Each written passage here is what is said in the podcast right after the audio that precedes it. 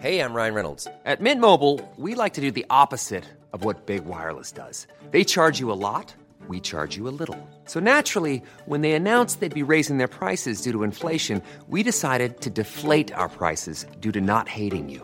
That's right. We're cutting the price of Mint Unlimited from $30 a month to just $15 a month. Give it a try at mintmobile.com slash switch. $45 upfront for three months plus taxes and fees. Promo rate for new customers for limited time. Unlimited more than 40 gigabytes per month. Slows. Full terms at mintmobile.com.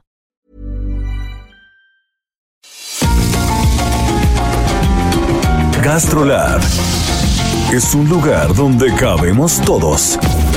Aquí encontramos historia, recetas, producto, materia prima, vinos y un sinfín de cosas que a todos interesa. Ya que con cocina y vino se aprende en el camino. Déjate llevar por el chef Israel Arechiga a un mundo delicioso que da como resultado GastroLab.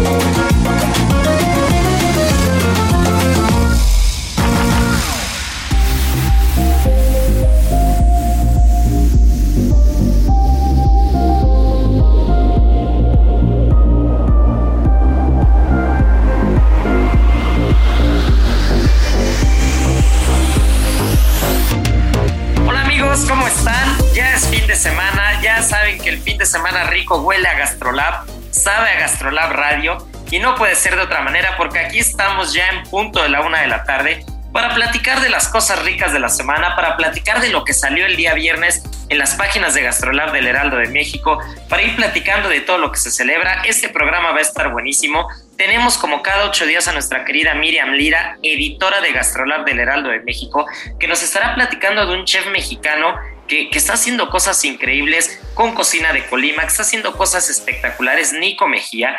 También estaremos hablando con el sommelier Sergio Ibarra, porque justo el cuarto domingo de julio se celebra el Pisco Sour, bueno, se celebra el pisco como destilado, y estaremos hablando también del Pisco Sour del amargo de Angostura. Y para cerrar el programa, nuestra querida Mariana Ruiz, chef de cabecera, nos hablará del nanche, esta fruta típica mexicana y todo lo que podemos hacer con él. Así que no se nos despeguen porque empezamos y el programa se va a poner buenísimo. No las tires.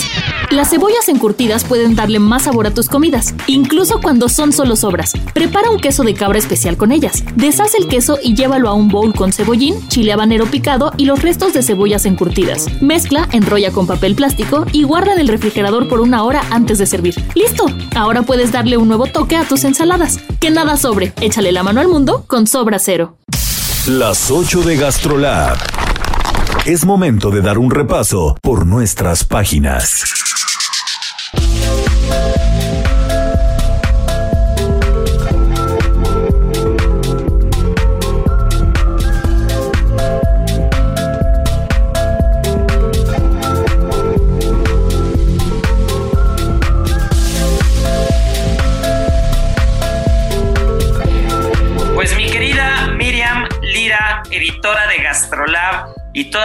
Fanfarrias que puedan sonar, qué gusto tenerte aquí. Ya tenía ganas de echar chisme contigo, pero ya sabes que nos ponemos a hablar y nadie nos calla. ¿Quién es Nico Mejía? ¿Qué salió en las páginas de Gastrolab? Hola, ¿qué tal a todos nuestros amigos de Gastrolab? Sí, ya nos hacía falta reunirnos alrededor de la radio y echar el chisme, la garnacha, lo que tengan a la mano, ponernos felices y pues ¿Qué te cuento, Isra? Que tenemos en, las páginas de Gastrolab a un cocinero colimota. Híjole, qué bárbaro. Nico Mejía, que bueno, es reconocido por ser un gran promotor, un gran chef de la cocina de Colima.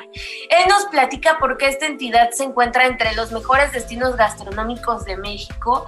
Y es que, Isra, yo no sé si tú has visitado Colima, pero ir es conocer un estado impresionante, ¿no? Desde que llegas lo primero que admiras es el gran volcán de fuego, que pues es muy imponente su presencia y te hace recordar pues la fuerza de la naturaleza, la belleza de esta región y también te hace darte cuenta de todo lo que crece alrededor de él.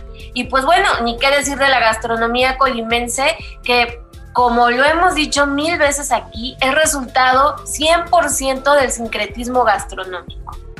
¿Y qué crees, Miriam? Que la primera vez que fui a Colima, recuerdo muy bien que fui con la familia y fuimos a Manzanillo. Entonces yo, estaba un poquito, yo estaba un poquito chico, entonces no pude disfrutar tanto eh, en, ese momento tan a temprana edad de la gastronomía, pero volví unos años después y de verdad, de verdad, de verdad, yo quedé sorprendido con la diversidad gastronómica que hay en Colima. Lo hemos dicho siempre, eh, la cocina mexicana, cuando hablamos de México como país, eh, pues parte el queso, parte el bacalao, parte todo a nivel mundial, ¿no? La cocina mexicana manda. Pero ya dentro de México hay estados a los que les hemos dado mucha importancia y mucha importancia que la merecen, por supuesto. Pero ha habido otros estados que probablemente no los tenemos tan en el pedestal gastronómico, pero de verdad tienen, tienen una variedad que es espectacular, ¿no? Y entonces, para mí, Colima es de esos estados que a veces, igual y por la, por, por la pequeña extensión territorial que tiene, a veces no lo tenemos tan en el radar, pero de verdad Colima es, es, es, de los, es de los lugares que manda, ¿no? No me, no me puedo imaginar la gastronomía mexicana sin el pozole seco, no me puedo imaginar la gastronomía mexicana sin el tejuino, sin, sin el ceviche, o sea, el, ceviche de Colima de verdad es la capital del pez vela, Colima, ¿no? Entonces, el ceviche de Colima, incluso los mismos, que ahorita es temporada de lluvia, los mismos langostinos, realmente para donde volteemos a ver, Colima es rico por donde sea, por la gastronomía, por la historia, por la mezcla, por el mestizaje gastronómico que ya hablabas y también por cocineros como Nico Mejía, que desde su trinchera pues están haciendo todo por rescatar las recetas y el producto y la materia prima de su estado, ¿no? Exacto, lo has dicho súper bien. Y justo Nico nos decía eso, ¿no? Que Colima es un México pequeño por la gran diversidad. O sea, es que desde la costa hasta la montaña encuentras cosas impresionantes. O sea, hay playa, hay lagunas, hay valles, hay montañas, islas, volcán, que bueno, que hace que todos los ingredientes sean muy, muy singulares. Los más importantes, entre los más importantes, crece muchísimo limón. La sal de Cuyutlán, que bueno, ahí ese es un tema punto y aparte porque es una de las glorias que tenemos no solo en Colima, sino en todo nuestro país, y el coco. Y hay una vasta variedad de otros alimentos que están ahí, como tú ya decías, el pozole seco, que dicho sea de paso es una de las especialidades de Nico y lo hace que, bueno, te vas de espaldas. Yo amo el pozole con todas mis fuerzas y el pozole seco, bueno, híjole, me puedo aventar unas 5 o 6 tostadas de pozole sin ningún problema. ¡Qué delicia, eh! Sí, sí, sí, sí, sí. Pero también nos contaba de ingredientes muy particulares. Por ejemplo, la parota, que son unas vainas que tienen una gran calidad alimenticia. Son como si fueran unos chícharos como grandotes, como redondeados, y lo que se come de este fruto es la semilla, y se da muchísimo en toda la, toda la región que abarca Colima, y pues se hacen guisados, se taquea con ella. Su temporada es de marzo a mayo, ahorita ya no está tanto en temporada, pero incluso hasta las tuestan, las coces, este, sirve como botana, este, en sopas, entonces muy versátil, ¿no? incluso las infusionan para hacer una especie de café de parota, que son ingredientes que tal vez ni idea en, la vida tenemos, este, ni siquiera el nombre nos suena, pero es importante mencionarlos y conocerlos. Hay otra fruta que se llama bonete, que es de la familia de la papaya. Y pues esta fruta se tiene que consumir muy tiernita y este también, o sea, como botana con, con chilito, con limón, es muy rica, incluso la preparan como si fuera una hortaliza, este, con algunos molitos, con algunas preparaciones ahí en trozos, con calditos, en sopas. Y bueno, es deliciosa, pero ahí va el pero. La mala noticia es que no es un fruto que sea muy comercial, porque tanto lo hemos descuidado que pues ya nada más lo preparan quienes tienen el árbol en su casa, porque comercialmente pues se ha ido perdiendo, incluso en los mercados locales ya no se llega a encontrar. Entonces si hay gente de allá de Colima que, que conozca el bonete, pues anímense a plantar uno en su jardín, a cultivarlo, a tenerlo ahí a la mano para que no se vayan perdiendo estas tradiciones, ¿no? Oye, qué importante es eso. Lo platicamos en su momento cuando estuvimos hablando de Oaxaca con el, con el chile chihuacle, ¿no? Chihuacle rojo, chihuacle amarillo, chihuacle negro, que, que es, que es un chile que, únicamente tres o cuatro familias en todo el valle siguen pues siguen preservando, ¿no? Y lo mismo pasa con, con, con, el bonete que hablas de Colima, que qué importante es no perder esos productos, esos ingredientes, esas tradiciones, porque, porque realmente eh, el hecho de que, lo de, que muchos de nosotros lo desconocemos, yo personalmente no lo ubico. Si alguien algún día me quiere mandar uno al restaurante Cero, si nos quiere mandar al Heraldo de México, este, está más que bienvenido un, un kilito de bonete por ahí para irlo probando. Pero eh, la verdad es de que eh, a, veces el tener desconocimiento de estos productos, pues hace que se que, vaya cayendo en desuso, ¿no? Y que se vayan y que se vayan perdiendo y que los vayamos que los vayamos dejando en el olvido. Entonces, pues, pues si alguien tiene un poquito de bonete que nos pueda compartir, que nos pueda mandar, que nos pueda contar una historia, ya saben que siempre estamos abiertos a escuchar.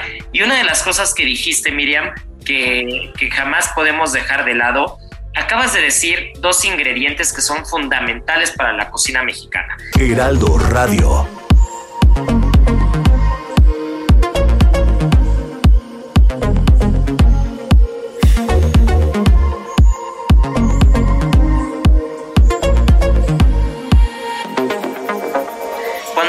Cocina mexicana, sabemos que el paladar del mexicano es especial. El paladar al mexicano le gustan las cosas intensas, las cosas fuertes, el picante, los ácidos, la, sal, ¿no? Entonces, justo eh, antes de irnos, porque al rato platicaremos con el, con el sommelier Ibarra de, un poquito de Perú y me imagino que vamos a ir también por el tema del ceviche, pues qué importante también es este limón con semilla y esta sal de Colima para un buen aguachile, para un buen ceviche en México, porque eso si algo aprendí yo una vez en un viaje a Sinaloa, y creo que ya lo platiqué por aquí en algún momento, es que para que un buen aguachile o un buen ceviche sea un buen aguachile y un buen ceviche, tiene que ser con limón con semilla de Colima. Y con salecita de Colima estamos hechos es que de verdad que es la joya de la corona de este estado y mucha gente cree que la sal pues es este ingrediente que solo sala, ¿no? Como su nombre lo dice. Y no, la verdad es que la sal lo que tiene de rico y delicioso es que potencia todos los sabores. Isra, tú no me dejarás mentir que cuando tú agregas un poquito de sal de muy buena calidad, esto es muy importante, que dejemos como de estas sales súper refinadas y, y de supermercado, pues, y nos vayamos a buscar este tipo de sal que además es baratísima, que se vende por costales, que un costalito de sal de Colima te puede salir en 30 pesos y te dura un año, yo creo. Es una locura. Aparte, un dato importantísimo es que la sal de Colima tiene entre un 80 y un 80-85% de cloruro de sodio. Y las, y las sales refinadas tienen casi el 100%. Entonces estamos hablando que es una sal nacional, una sal que es una joya, es nuestro oro blanco, ¿no?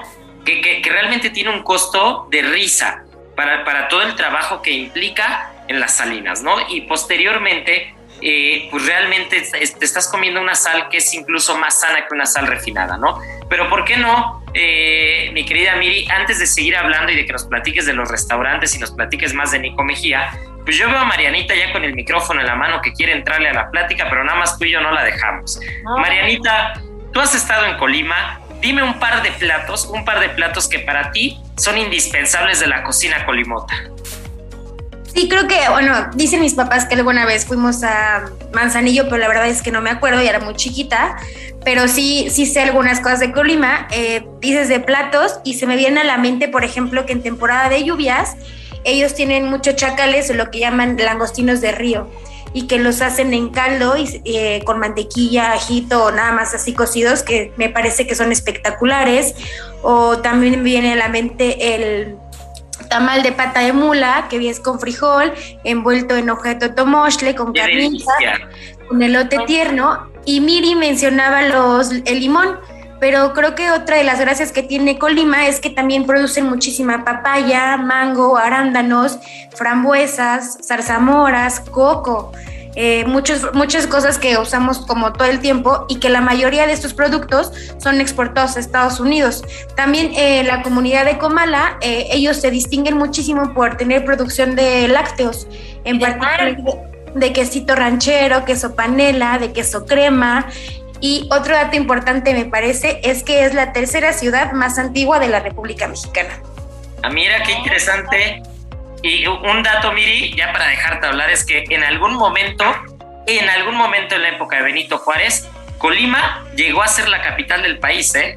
Entonces, sí, sí, sí, Colima, Colima es de esos, es de esos estados que, que realmente, que realmente tienen todo, ¿eh? Tienen historia, tienen gastronomía, tienen producto, tienen materia prima. Lo que decía Marianita y también decías tú, mi querida Miri, con el tema del coco y una bebida, una bebida que tiene origen filipino, por ejemplo, que es la tuba, ¿no? Una, esta, esta bebida que se saca de la palma, de la palma donde salen los cocos, de la palmera, perdón, y, justo esta tuba eh, se, se, se, crea o digamos se descubre o se inventa en Filipinas y son los españoles quienes al llegar a Filipinas la ven, la traen a México, ¿no? Pero ¿qué más nos ibas a platicar, mi querida Miri? Pues justo ahora que tocas el tema de la tuba, resulta que Nico Mejía se ha metido muchísimo al, al ámbito de la investigación y justo se fue a buscar al tubero más antiguo que todavía estuviera por ahí por Colima y lo encontró. Y entonces, pues este señor todavía todas las mañanas se levanta, tiene 80 años, se levanta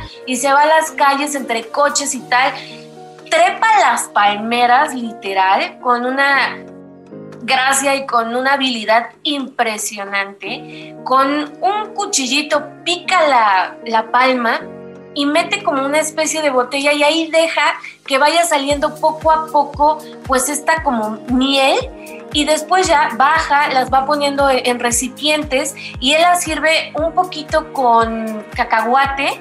Es una bebida que como sale de la palma, te la llevas al vato, le pone al vaso, le pone un poquito de, de, cacahuate y es una delicia, unos hielitos y bueno, no te cuento lo delicioso que es. Y también Nico, ya yendo más hacia la montaña, nos presentó una, una bebida que se llama pajarete que es una locura esta bebida, que, que, se la daban pues a todos los, los trabajadores para que aguantaran muchísimo las jornadas con todo el calorón que hay allá. Y es mezcla de chocolate en polvo, alcohol del 96 no, y leche recién ordeñada de la vaca. Va directo al vaso, lo baten ahí y órale, va para adentro. Entonces, Mira el chocomil nada más que, que inventaron estos cuates. No, impresionante. Y ahora trae un, un este proyecto también impresionante con café. Resulta que conoció por azares del destino a Jesús Salazar, que es un personaje del que ya hemos platicado aquí, cafeólogo, que él está en Chiapas, no sé si se acuerdan, que les conté de cafeología y de todo lo que hacen en San Cristóbal de las Casas con el café. Y pues resulta que Jesús se lanzó a Colima y se dio cuenta de que allá crece una especie de, de, cafetal que se llama típica, que es una de las variedades de café más icónicas que hay en el mundo, ¿no? Y está lleno Colima o, o grandes partes de, de, su campo con esta especie y pues el 90% de estas plantas tienen más de 50 años, entonces ahí ya tienen una riqueza que no tenían ni siquiera Nico este, contemplada que también eran potencia en café. ¿Cómo la ves? Qué locura, sí leí algo de eso, leí de que Colima estaba produciendo café y lo primero que pensé dije esto debe ser un error, ¿no? Tú, tú, porque, porque pues por, por igual y por lo que hemos leído y lo que hemos sabido durante mucho tiempo y lo que hemos probado, siempre ligamos el café mexicano pues a la parte de Veracruz, a la parte de Chiapas, ¿no? Incluso un poco Oaxaca pero, pero pensando totalmente en el Pacífico, en Colima, un café, un café autóctono que lleva tantos años, de verdad es digno de resaltar porque aparte tengo entendido, no lo he probado, a ver si nuestro querido Nico Mejía nos manda un poquito. Yo quiero hoy que todo el mundo nos mande todo, ¿no? Pero a ver si nos manda un poco para probar, porque creo que es de los grandes cafés que hay en este país, ¿eh? Heraldo Radio.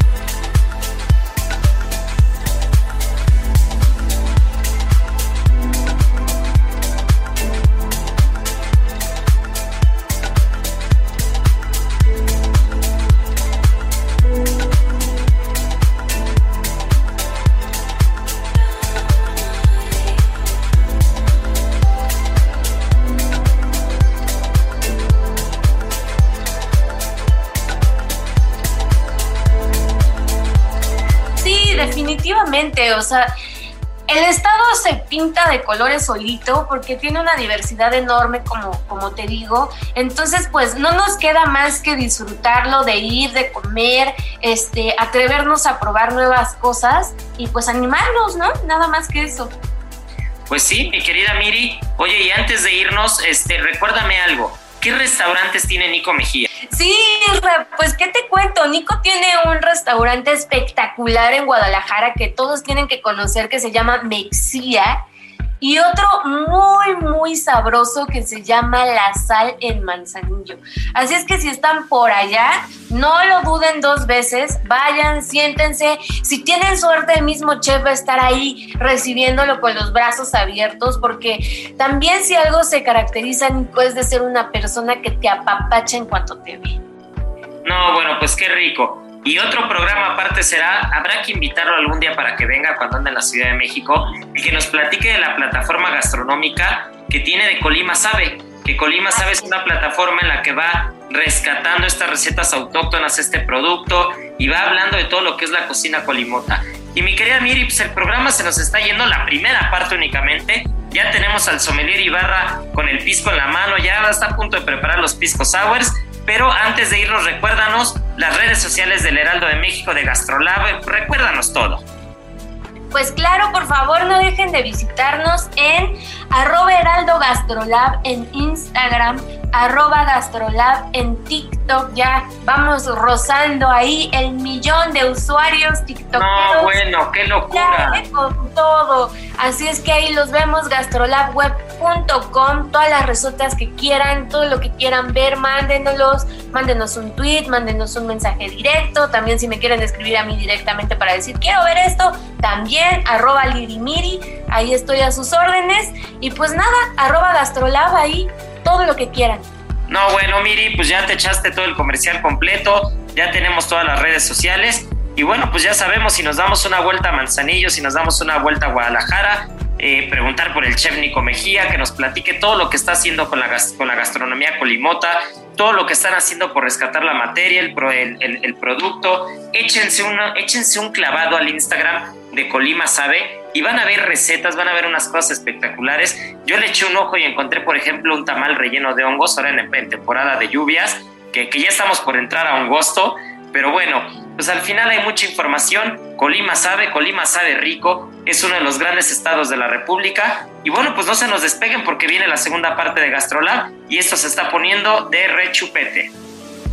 ¿Sabías que el yogurt griego es un sustituto muy saludable para recetas de repostería gracias a que contiene menos azúcar y lactosa que la crema ácida o el yogurt natural? Aprovecha todas sus proteínas y beneficios y utilízalo para preparar una deliciosa carlota de limón fit. Aprende a preparar este platillo en las redes sociales de Gastrolab en Adicción Saludable, porque la comida rica no tiene que ser aburrida. Gastrolab es un lugar donde cabemos todos. Vamos a una pausa y regresamos.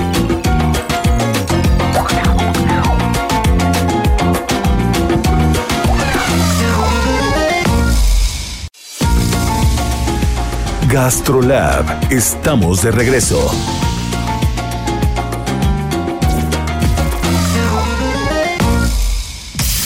Del vino a la palabra con el sommelier Sergio Ibarra.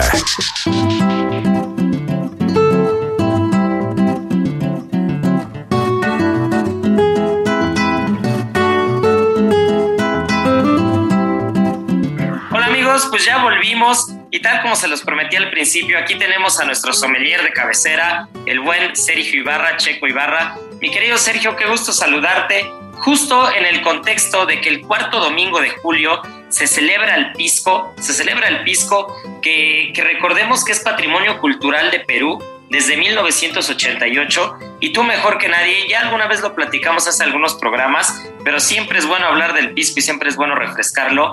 Tú nos dirás mejor que nadie, pues toda esta controversia que hay entre Chile, Perú.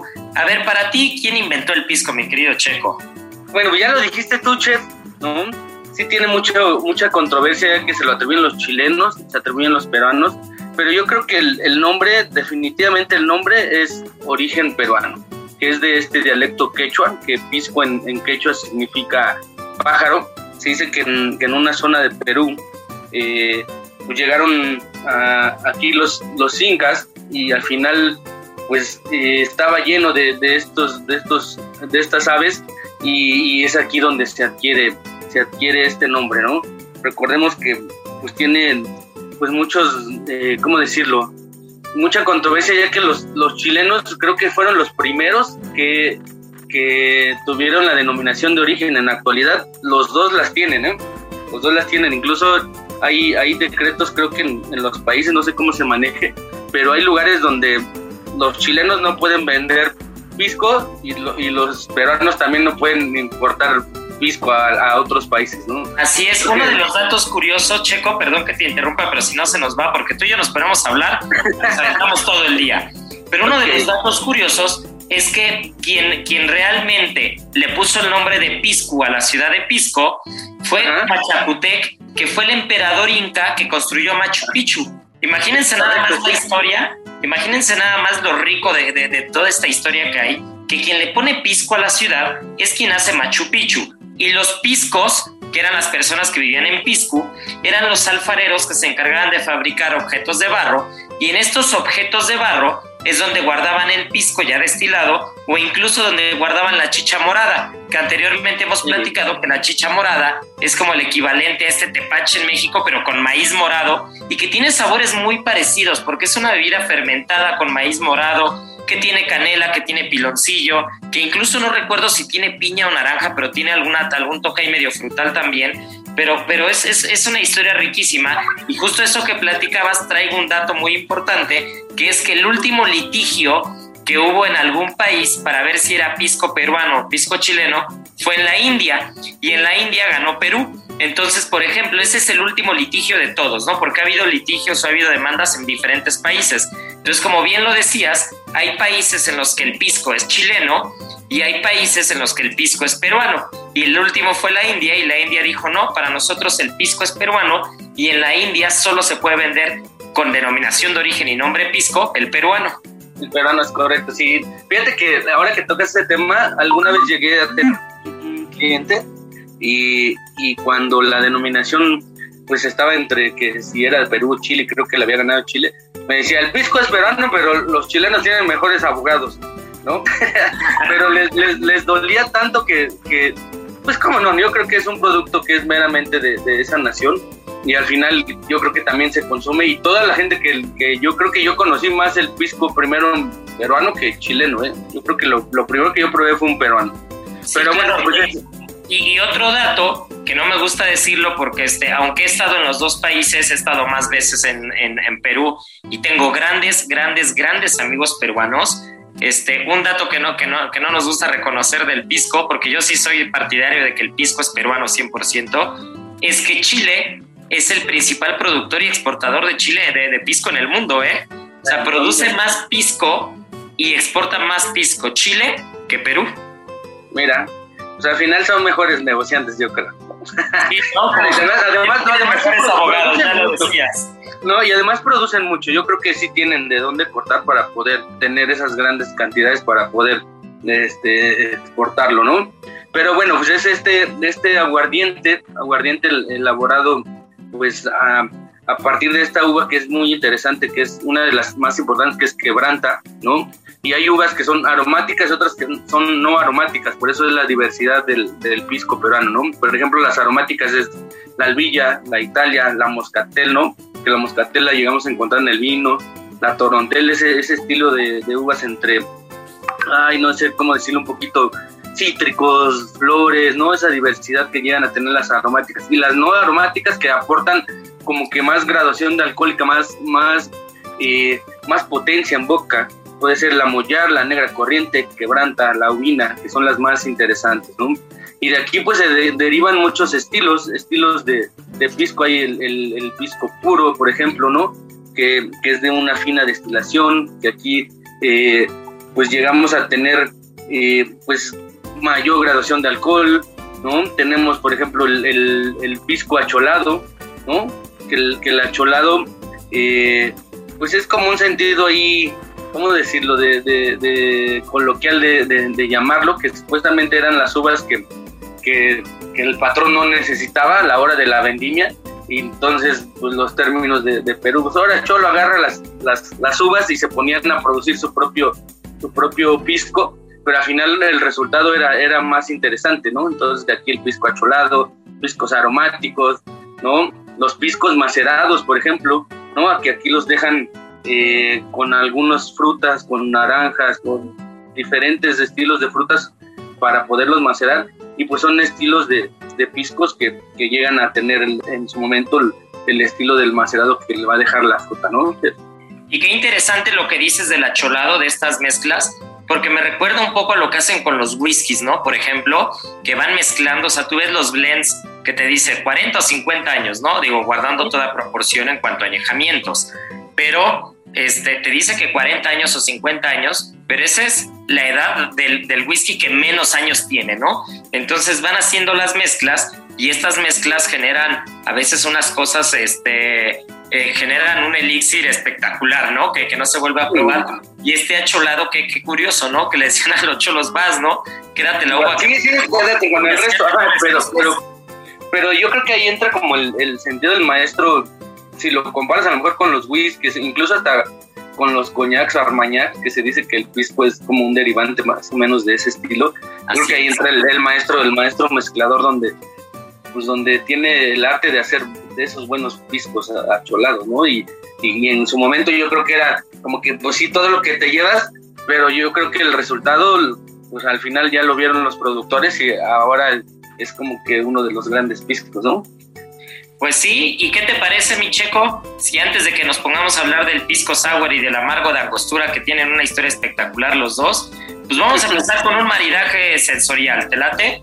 Voy a, voy a proponer una canción que tengo que reconocer que a veces no escucho mucha, mucha música eh, sudamericana, no soy, no soy tan fan de la música sudamericana, pero esta canción es muy buena es una, es una canción de un artista peruano muy reconocido, que estoy seguro que todo el mundo lo conoce, que se llama Gianmarco, que ha ganado tres Grammys, si mal no recuerdo, que, este, que bueno, pues es uno de los grandes artistas peruanos de los últimos años y que tiene una canción que incluso si buscan el video, el video es espectacular, porque está dedicada, es una canción dedicada a Perú, que se llama Hoy.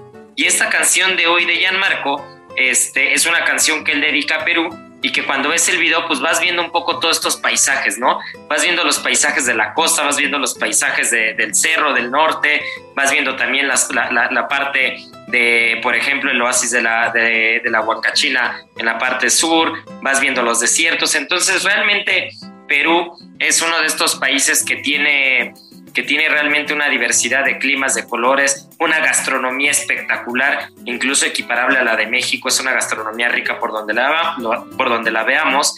Y con esta canción, pues estoy seguro que, que vas a poder sugerir un buen pisco sour, ¿no, mi checo? Cómo no, ¿no? Cómo no ese frescor, ¿no? Esa diversidad de sabores en la boca, que al final sour es un término de la coctelería mundial que, que quiere decir que es a base de pues de jugo de limón y un poquito de azúcar.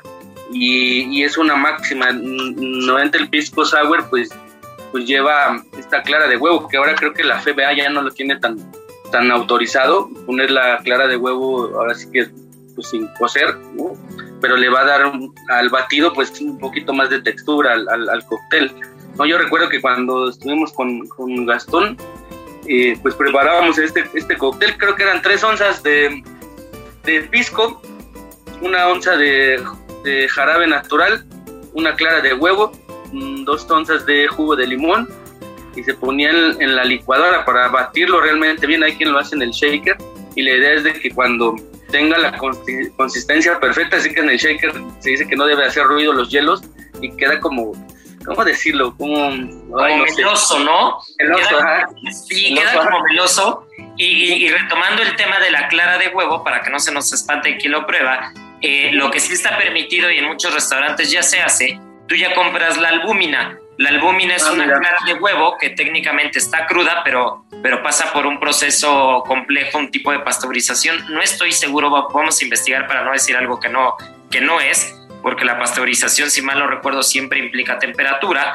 pero es una clara de huevo que ya está libre de cualquier cosa que pueda tener, ¿no? Sea un, tema, sea un tema de salmonela o sea, sea algún tema ahí medio complicado, salmonelosis en este caso, pero ya puedes usar clara de huevo industrializada y no corres ese riesgo y no te estás comiendo una clara de huevo cruda como tal, ¿no? Pero bueno, al final es un batido que, es, increíble y pues se termina con las tres gotitas del amargo de angostura, ¿no? Venga, pues vamos a escuchar esta canción y volvemos y, les platico un poquito el amargo de angostura. ¿Les late? Venga. Va. Tengo marcado en el pecho todos los días que el tiempo no me dejó estar aquí. Tengo una fe que madura, que va conmigo y me cura desde que te conocí.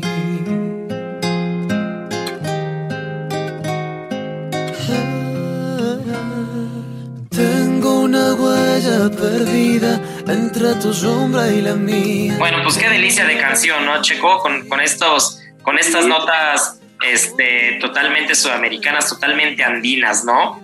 Y esas guitarras inigualables, ¿no? No, no, pueden, no pueden dejar de sonar así cuando es la música andina, con, con ese ritmo que, que, es inigualable, ¿no? Así es, y, y, me quedó pendiente el tema del amargo de angostura, porque es, es uno de los bitters, como le llaman en el tema de coctelería, que, sí, claro. Sí que, me que me encanta la historia, porque escuchen nada más esto, lo inventa un cirujano alemán, pero lo inventa un cirujano alemán de nombre Johann Gottlieb, que él estaba enrolado en el ejército de Simón Bolívar. Imagínense la historia nada más que tiene esto. Entonces, estaba Simón Bolívar eh, en la lucha por la independencia de Venezuela y entonces este cirujano alemán decide unirse a la causa, se va a Venezuela y se va a la ciudad de Angostura. Estamos hablando que eso es en 1817.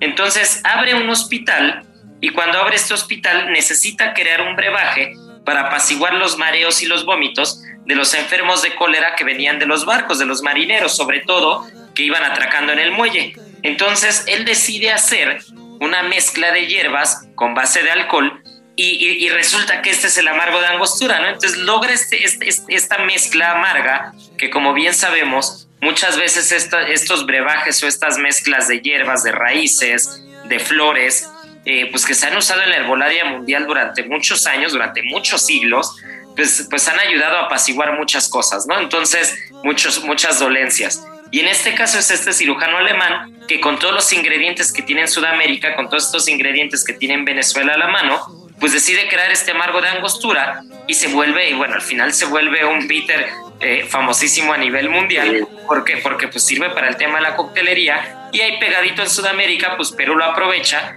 y con esas gotitas de amargo de angostura es como se corona un buen pisco sour, ¿no? Sí, yo creo que eh, es uno de los ingredientes que, que aromatiza y fortalece en su mayoría muchos, muchos cócteles, incluso hasta en la cocina, chef. Hay, he escuchado algunas recetas que llegan a tener este, un poquito de amargo de angostura, ¿no? Sazonador entre salsas, entre algunas sopas, entre algunas carnes. Ahí hay quien llega a ponerle un toque de, de este bitter tan famoso.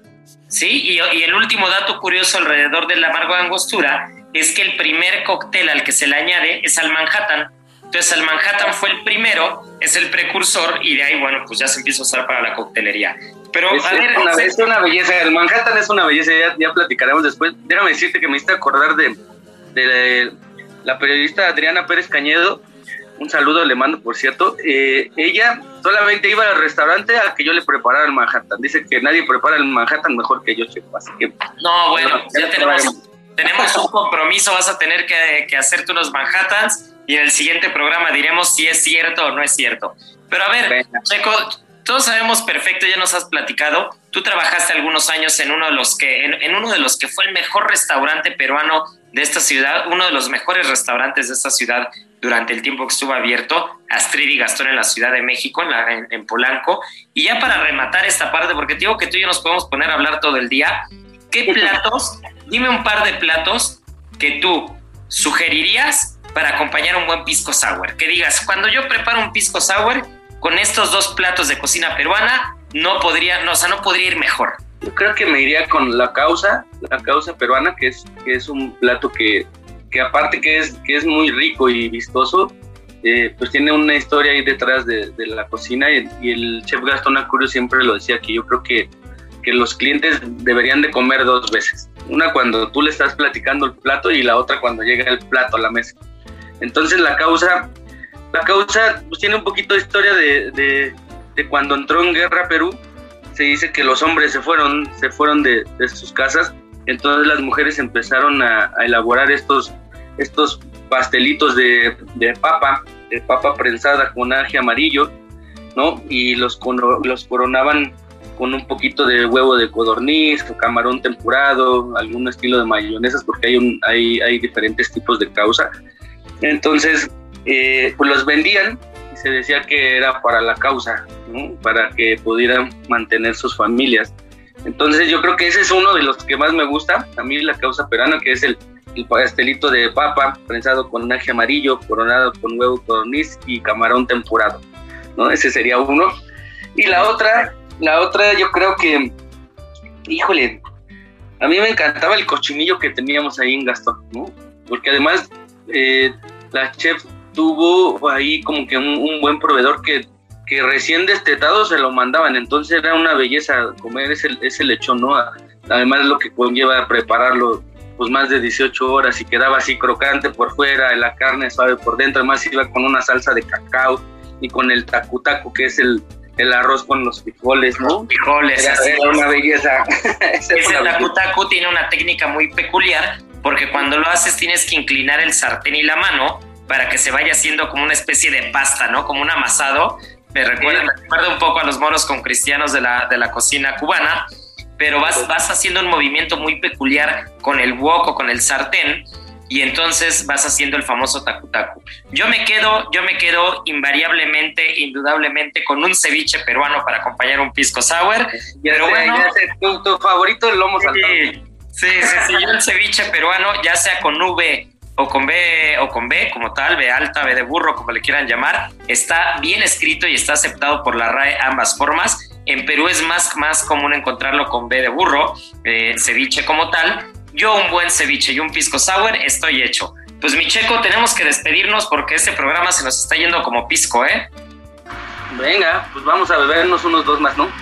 Venga, y nos escuchamos la siguiente semana, ¿no, Checo?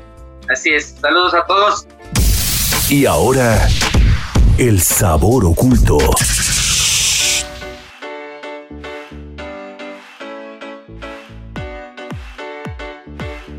Bueno, pues ya después de hablar de Perú, ya después de tener al, sommelier Ibarra hablándonos del pisco, el pisco sour, pues ahora tenemos a nuestra querida Marianita Ruiz, que nos trae un producto espectacular, que no sé Marianita, pero gastronómicamente hablando, creo que no le hemos sacado todo el jugo posible.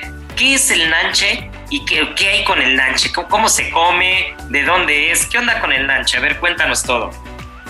Pues el nanche es esta fruta que seguramente hemos visto en muchos puestos, en muchos mercados, que son como unas del tamaño de una aceituna, es color amarillo, a veces tiene como un poquito de rojo y que por dentro tiene una semilla muy dura, color negro. Eh, tiene un olor bastante peculiar, es bastante fuerte y el sabor no sabría describirlo porque pues es bastante, pues es muy suyo, de, es muy pues, de nanche, pero probablemente se han ido a estas paleterías de la muñequita siempre, siempre tienen paleta de nanche que yo me declaro fan de ellas.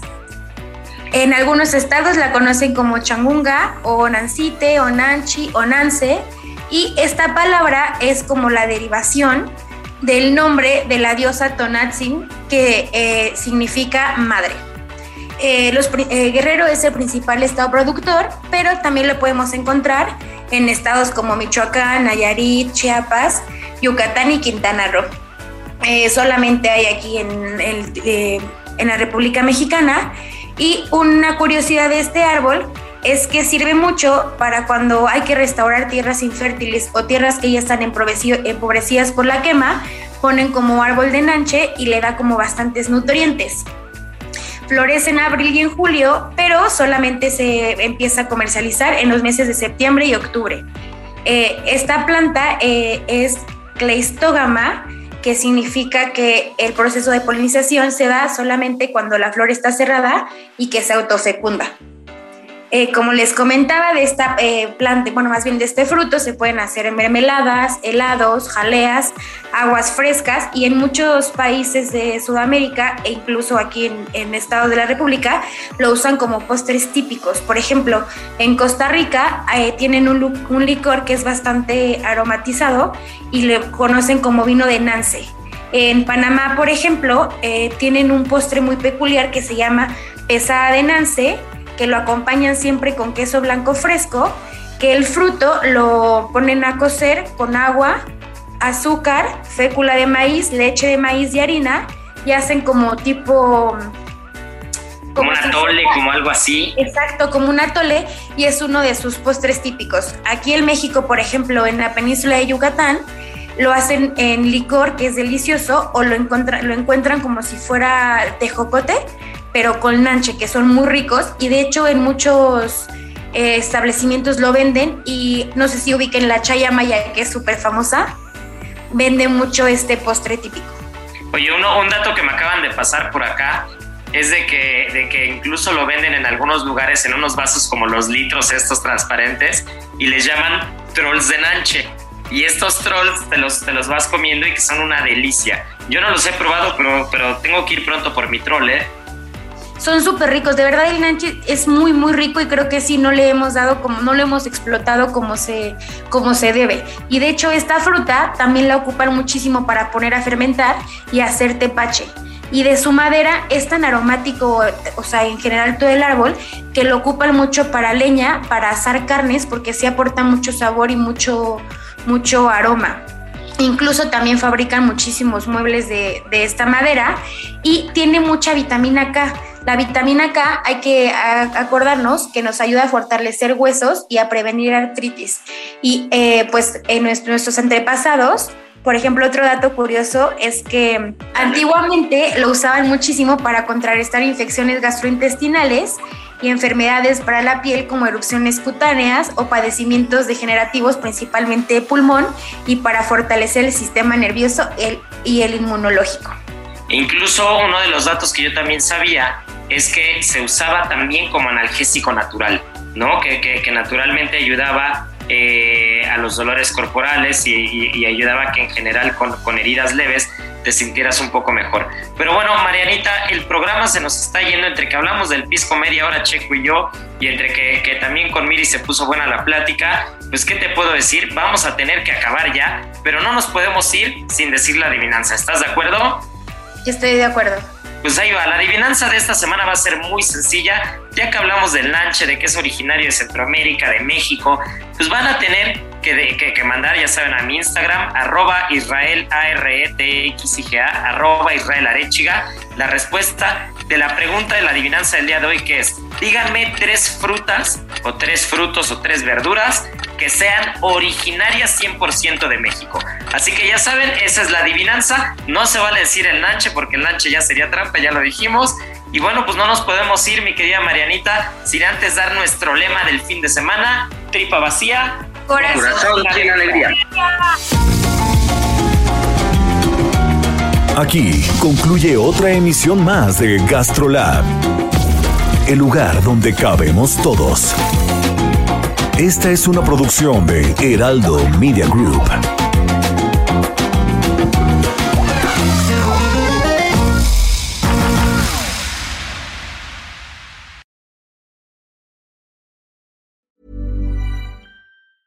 Hey, it's Paige DeSorbo from Giggly Squad. High quality fashion without the price tag. Say hello to Quince.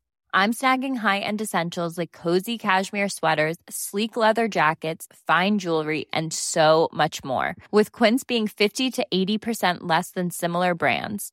And they partner with factories that prioritize safe, ethical, and responsible manufacturing. I love that. Luxury quality within reach. Go to quince.com slash style to get free shipping and 365 day returns on your next order. Quince.com slash style.